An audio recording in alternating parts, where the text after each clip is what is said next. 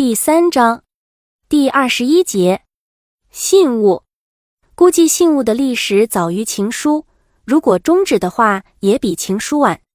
一个眼下的证据是，当人们已经厌倦于情书的形式主义公式后，信物一直在显示不可替代的形式兼物质作用。很多人分手时，不也是要退还信物的吗？一件普通的物器交到异性手里，负载其中的精神价值是显而易见的，它构成了一种契约。犹如金箍棒在地上画出的圆圈，使小小的领地变成祭坛。一方面阻止爱欲的入侵，一方面在于自我约束。在空白的时光里独处时，可供怀念，以及对两人的明天展开虚构幻想。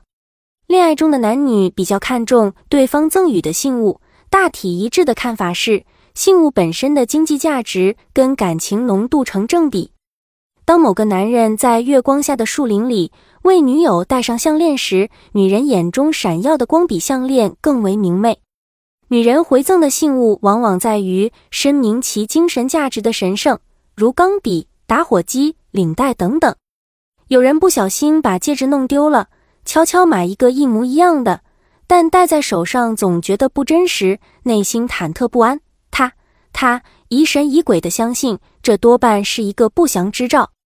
人们往往越在得到时，越是有好的意义上的联想；越在失去时，越会有不好的注解。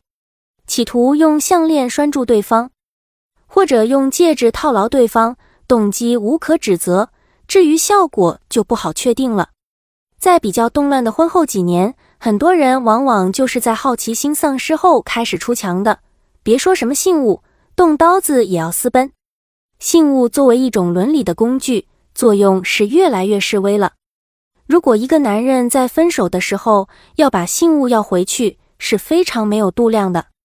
男朋友如果没有要走他送给你的信物，如果你觉得 OK 就保留下来好了；如果觉得不安的话，也可以捐出去。现在人们的大病在不肯睁开眼睛正视爱情的本质，而只是糊里糊涂的用传统的绳子往自己脖子上套。感情这东西不是应单是零，它是会褪色的。岁月、胃口、心情与外界的影响，随时会侵蚀一个人的海誓与山盟。很多人不肯承认这事实，不愿这种后果发生，于是他们拼命鼓吹泛道德主义。他们歌颂感情不变的情人，非议变了心的女人，憎恨水性杨花的卡门，同时用礼教、金钱、法律、证书、儿女。药水和刀子来防治感情的变，他们要戴戒指，意思是说，咱们互相以金石为戒，戒向别的男女染指，这是多可笑的中古文明！